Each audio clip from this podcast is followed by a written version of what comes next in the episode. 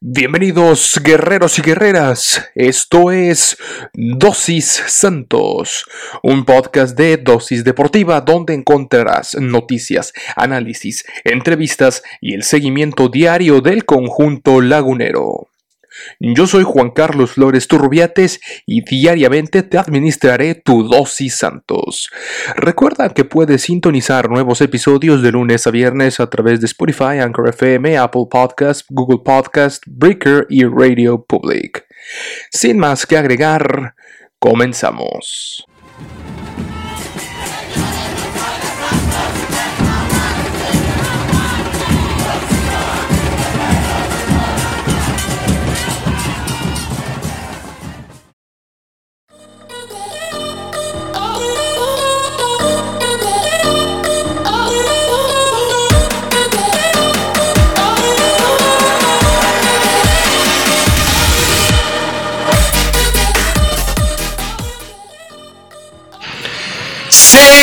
Señores y señores, guerreros y guerreras, bienvenidos a este episodio correspondiente al viernes 26 de marzo. Se acaba el mes, comienzan las vacaciones de Semana Santa, fecha FIFA se atraviesa, mañana México contra Gales. Vamos a hablar un poquito de lo que será este partido y también tendremos información relacionada con el conjunto que despierta pasiones, el coloso del norte, el Santos Laguna. Bienvenidos a Dosis Santos, por supuesto, en este gran regreso, no triunfal, pero sí regreso después por ahí de lo que comentábamos el día miércoles, muchísima información, eh, bueno, en realidad no tanta, pero sí información importante, saber qué es lo que van a hacer nuestros guerreros en esta fecha FIFA. Ellos no van a salir de vacaciones de Semana Santa, ellos se van a quedar eh, en Torreón y vamos a darles seguimiento oportuno. Así que sin más ni más, vámonos con la primera nota, porque también hay información de las sub-17. Por supuesto, con eso vamos a empezar. Eh, importante triunfo de los guerreros de la sub-17. Vamos a hablar un poquito de las filiales también del día de hoy, cómo va la cosa, cómo va la situación. Eh, la sub-17 haciendo las cosas bien, insisto se le han dado bien las cosas, vamos a hablar al respecto. Y es que el partido pendiente de la jornada 1 del Guardianes 2021, la filial sub-17 de nuestros laguneros obtuvieron la victoria frente a la máquina cementada de la Cruz Azul, imponiéndose contundentemente por marcador de 4 goles por 1 este día de hoy, viernes, en las instalaciones del TSM. El encargado de abrir el marcador fue el atacante Joshua Mancha al minuto 19, llegando así a 8 tantos en el certamen. Imagínese usted. Roberto Salazar al 23, Luis Vega al 64 y Diego Martínez al 72 complementaron los tantos albiverdes en este encuentro. Por parte de la máquina, descontó el mediocampista Christopher Benítez en el minuto 60. Luego de esta victoria, el conjunto albiverde llegó a 28 unidades, alcanzando el cuarto lugar de la tabla de posiciones, señoras y señores. Estamos en el cuarto lugar, importante marcador de nuestros laguneros sub-17 y vamos a ver cómo le fue también o cómo va el sub-20 porque también ya finalizó el partido. Eh, Santos Laguna sub-20 le ganó también le ganó con contundencia tres goles por uno a el conjunto de la máquina, partido también correspondiente al día de hoy. Y vamos a ver si les parece cuáles fueron los eh, partidos, por supuesto, de estas eh, filiales. Y bien, como les comentaba, la sub-20 tuvo una victoria fundamental para los guerreros, quienes se ubican, la sub-20 como la cuarta mejor ofensiva en el torneo, con un total de 20 tantos, nada más y nada menos. Eh, no dejaron escapar la oportunidad de colocarse en puestos de liguilla y es que en duelo también pendiente la jornada 1 se acordarán eh, que eh, la jornada 1 eh, hubo un brote, hubo un brote de COVID en el equipo que afortunadamente, bueno, no, no, no, no sé si llamarla afortunadamente, pero eh, donde más bien de manera sorprendente, sorpresiva, eh, no llegó, no llegó a, pues, al, al equipo, al primer equipo, pero sí a la sub-20, a la sub-17 y al cuadro femenil, que tuvieron que eh, suspender sus partidos. En este caso, el torneo espejo sub-20, sub-17 fue contra la máquina. Tenían ese partido pendiente. Y el cuadro femenil que fue contra Puebla, que al final no pasó absolutamente nada, eh, fue un 0-0 ya hace unas cuantas semanas. Eh, que eso también nos hablaría de, de otra cosa, nos hablaría muy probablemente de pues falta o descuido, ¿no? Puede ser que estén cuidando más al primer equipo que a la femenil, la sub-20, la sub-17, lo cual me parece un poco preocupante, pero bueno, al final eh, no pasó a mayores la situación. Eh, y pues eh, se ganó, al igual que la sub-17 que ya veíamos que golearon. Pues aquí también hubo un marcador con autoridad, demostró un Santos autoridad. 3 eh, por 1 frente a la máquina de Cruz Azul. También partido que se disputó esta mañana de viernes. Las anotaciones santistas llegaron por conducto de Adrián Lozano en el minuto 2, Mario Cordero en el 47. Y ojo, Ayrton Preciado en el minuto 59, que está jugando con la sub-20. Por parte de la máquina, Descontó Miguel Ceseña al 52.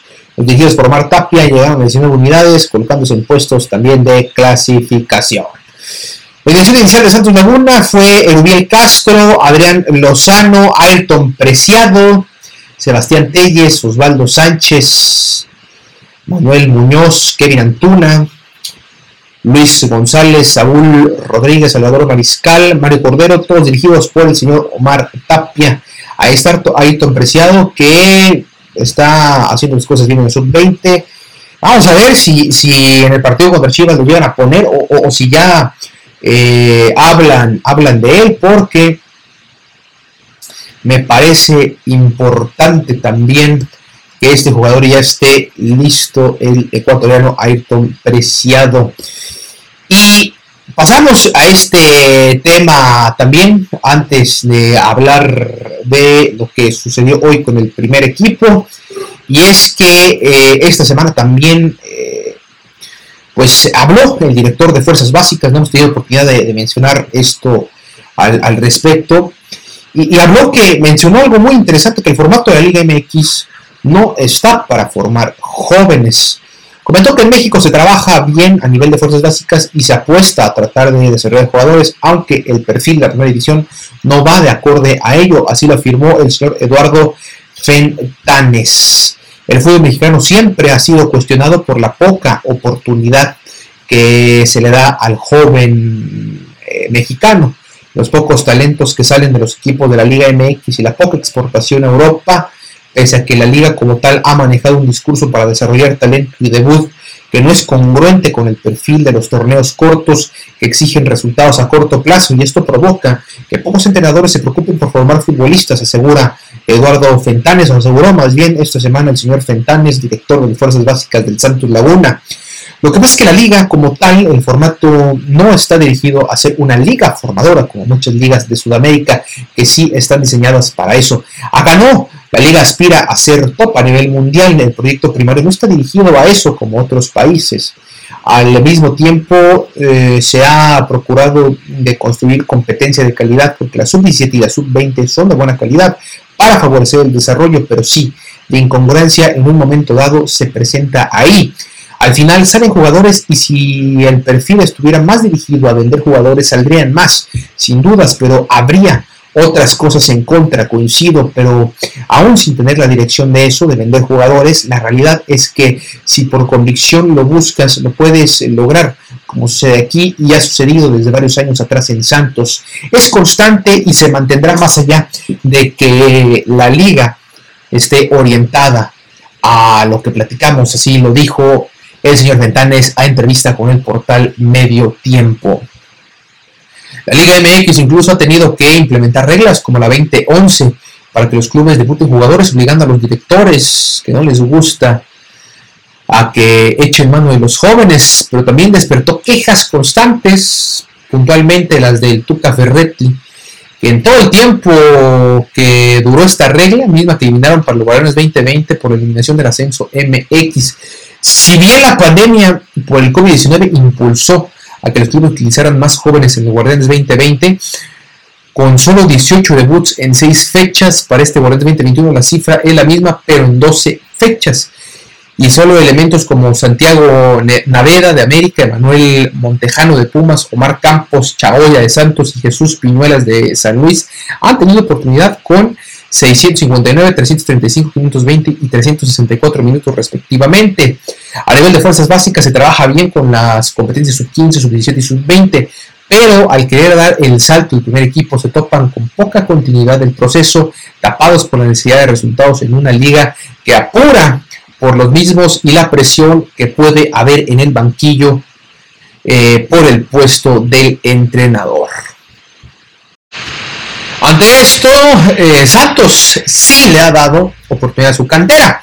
Existen estos pocos casos como el de Santos Laguna que tanto lo hemos mencionado en este espacio, que trabaja bien en fuerzas básicas desde hace varios años, que no solo produce para el primer equipo, sino que también exportó a Europa elementos como el Antuna, Joao Malek y Gerardo Arteaga. Los guerreros tienen, al menos desde el 2014, nutriendo al primer equipo con canteranos. En la actualidad, Memo Almada ha debutado, observen ustedes, o sea, de los 12 que sean, de los 18, perdón, que se han debutado, la mitad, 9, son del Santos Laguna desde que comenzó a dirigir el club desde finales de clausura 2019 y le dio continuidad a otros que ya habían debutado, pero su llegada encajó perfectamente con la filosofía del equipo. La llegada de Guillermo vino ni mandada a hacer su perfil como entrenador, de apostar por los jóvenes que viene muy bien, que llegue un entrenador que sin reparo pueda elegir un jugador contradictorio, a un joven que le ve potencial para desarrollar lo que él quiere. La verdad nos viene bien y le ha dado salida a gente, no solo para entrenar. Es un tema de Almada y del club porque la política es que el 33% de la plantilla debe estar integrada por jugadores de fuerzas básicas. Ojo, eh, ojo con este dato. Es la política que tienen en Santos Laguna. 33% debe ser integrada por fuerzas básicas. Ahorita debe estar como un 60%. ¿eh? Esa combinación porque el entrenador lo puede aceptar, pero no usarlos y en este caso sí los usa. Así lo comentó el señor Fentanes. Entre los debuts se destacan, están, saben ustedes, Adrián Lozano, Jordan Carrillo, Jesús Osejo, Beto Osejo y Santi Muñoz, pero también mantuvo la confianza en gente como Ulises Rivas, El Mudo Aguirre, Ronaldo Prieto, David Andrade, Carlitos Acevedo y Gerardo Arteaga. Y eh, Fentanes, quien tomó el puesto en 2018 tras el paso de Chava Reyes y Robert Dante Sigondi como director de Fuerzas Básicas, destaca que el modelo de los laguneros los preparó de forma indirecta para la crisis económica derivada de la pandemia, que ha imposibilitado las grandes transacciones por jugadores. Parecía mandado a hacer para estos tiempos que vivimos, porque justo esto en el impacto de la economía a nivel mundial he escuchado en todos lados que es la receta que necesitan los clubes para salir avante de este momento. Dijo, habrá grandes clubes que no les impacte tanto, pero pareciera que estamos preparados para un momento así. Aunque es una convicción, una visión del club y es la gran encomienda, no es un camino fácil, suena bonito, pero mm, lograr hacerlo y que el equipo mantenga niveles competitivos no es nada fácil. Así lo comentó también el señor Fentanes. Aunque los líderes se nutren de la cantera y tienen un equipo joven, eso no les ha impedido competir. Actualmente estamos, como ya sabemos, tercer lugar de la tabla, dos títulos del 2015 a la fecha. Son de los clubes que han sabido sacar jugadores, como lo han sido otros clubes como Chivas, Pumas, Atlas, ya sea por convicción o por necesidad. En este caso creo que ya es una combinación de ambas. Era una, una convicción que desde el 2014 se ha estado trabajando y se ha estado trabajando bien. Y bueno, pues ahora eh, que se necesita a marchas forzadas debido a bajas, debido a una economía débil, frágil, pues bueno, ahí queda la eh, situación. Con la cantera del Santos, que insisto, hoy en día ya superada del Atlas, me parece que está a, a, poco de la de Chivas, unas Chivas que ahorita son, son, como lo hemos visto, como lo hemos comentado, creo que ayer lo comentamos, eh, la cantera de, las selecciones juveniles, el Santos está peleando, está peleando bien, ¿eh? peleando demasiado, demasiado bien, y hay que sentirnos orgullosos de estos señores. Y bien, eh, es momento de hablar del primer equipo. Santos están trabajando, aseguran que trabajan desde los errores y ajustan la estrategia de cara al partido contra las Chivas Rayadas del Guadalajara. Eh, esto, pues, continuando con su preparación para el duelo del 4 de abril manteniendo la intensidad a pesar de la pausa por la fecha FIFA. Los dirigidos por Memo Almada realizaron ayer un entrenamiento matutino en su cuartel general, allá en el TSM, donde ajustan la estrategia a utilizar en contra del rebaño, además de afinar los detalles que les han costado puntos durante jornadas anteriores.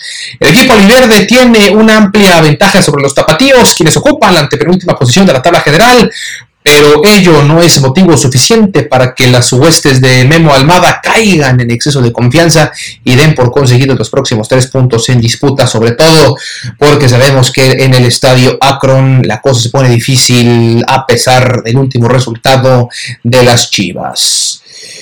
Sin triunfalismos, el atacante colombiano Juan Ferotero atendió a los representantes de medios de comunicación en una conferencia de prensa ya virtual, que son ya clásicas y son muy cómodas. De hecho, me parece que es algo que tiene que quedarse ya eh, para siempre en el fútbol. Eh, total que Juan Fer expresó el respeto que le tienen a su próximo rival, en el que están concentrados desde el silbatazo final del duelo ante León del pasado domingo. Ya estábamos pensando en Chivas, es un partido muy importante para nosotros, en el que vamos a ir a buscar los tres puntos. Es el fútbol, se gana y se pierde, se trabaja durante la semana. Ese partido es muy importante para nosotros, tenemos que buscar los tres puntos, sí o sí. Tenemos que mejorar futbolísticamente las definiciones y para eso está el profe. Chivas es un equipo muy bueno, ha tenido mal inicio, pero no nos podemos confiar. Nosotros tenemos que salir por los tres puntos como lo hemos hecho en los partidos anteriores y nada, tenemos que ir allá con la cabeza fría, la mentalidad que siempre mantenemos de ganar todos los partidos. Lo trabajaremos esta semana y los compañeros me han dicho que es un equipo muy grande, que siempre ha peleado, pero ha tenido un mal arranque. Nosotros no, no vamos a ir allá a relajarnos porque sabemos que tienen grandes jugadores. Nosotros pensamos en ganar el partido, que es muy importante, añadió el jugador Respecto a los aspectos que deben mejorar los guerreros en el fútbol para conseguir todavía mejores resultados, el sudamericano afirmó que ya se trabaja en ello y les beneficia la pausa por la fecha FIFA. Debemos seguir mejorando los errores que hemos cometido, la tendencia y la definición, porque hemos tenido en varios partidos para definir y no lo hemos logrado. Los equipos aprovechan eso y con una jugada que tengan, más bien con, una jugada te ganen el partido. Para eso está esta semana y es lo que estamos haciendo, así lo sentenció. Eh, respecto a Otero, llegó como refuerzo y de inmediato se adueñó de un puesto en el once titular. Ha sido testigo del crecimiento del equipo a lo largo de las jornadas y cómo han revertido las opiniones que se tenían antes de iniciar el torneo, por lo que se dijo contento de iniciar eh, y de este trabajo que ha hecho el grupo al principio del torneo. Nadie dar un granito de arena por nosotros y hemos demostrado partido a partido el equipo con trabajo y sacrificio ¿Cómo lo viene haciendo? Vamos a llegar muy lejos, así lo visualizó el atacante colombiano. Tenemos un buen equipo, si Santos está ahí arriba es por méritos propios, el trabajo, sacrificio.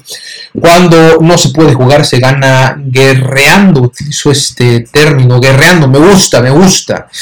Lo trabajamos todos los días, somos un equipo unido y estamos con la ilusión de clasificar. Tenemos un partido importante contra Chivas, lo estamos trabajando esta semana y Dios quiera que nos vaya bien. Así culminó el ex jugador del Amiens de la Liga Francesa. Qué bien se ha adaptado, ¿eh? Qué bien se ha adaptado Juan Ferrotero. Se ha adaptado de gran manera al fútbol mexicano. Me parece que está a nada de convertirse en un referente del fútbol mexicano. probablemente con miras a regresar a Europa, o probablemente no, probablemente se quede, le guste el equipo, le guste el ambiente, le guste eh, Torreón, La Laguna y se quede, gane algún título. Yo, yo sí lo visualizo, ¿eh? siendo campeones ustedes, guerreros y guerreras, pero yo sí lo visualizo este señor eh, siendo campeón. Y vaya que le han dado la oportunidad, la ha aprovechado al máximo. Y ya habla también como los grandes Juanfer Otero, este señor que excelente contratación. Y ya para despedirnos, señores, mañana México contra Gales, 14 horas. Importante, muy importante eh, partido de cara a mm, Qatar 2022 al Mundial. Eh, va a ser un gran, gran partido. El historial de encuentros entre el Tri y Gales es de cuatro partidos, tres amistosos y uno más en Copa del Mundo. Eh, dos triunfos para México y dos empates saldo positivo. Ya tenemos el 11 titular, probablemente que salga mañana el señor Martino con eh, 8 en la portería, línea de 4 con el Chaca Rodríguez y Jesús Gallardo como laterales centrales, Montes y Salcedo, después ahí como recuperador Álvarez, después Herrera y Dos Santos, acompañando al frente a Corona y Pineda por los costados y Lozano como falso 9 como centro delantero 4-3-3, ahí así jugaría el Tata Martino en Gales a las 2 de la tarde. Ojo con eh, Gerardo Arteaga en el que juega en el Genk de la Liga de Bélgica. A ver si tiene algunos minutos el canterano de Santos que se fue para allá. Eh, no lo interesante, estaremos hablando de él el día lunes. Por mi parte es todo. Nos vemos. Muchísimas gracias por haber estado en compañía de nosotros. Yo les digo gracias. Y hasta mañana, guerreros y guerreras. Adiós.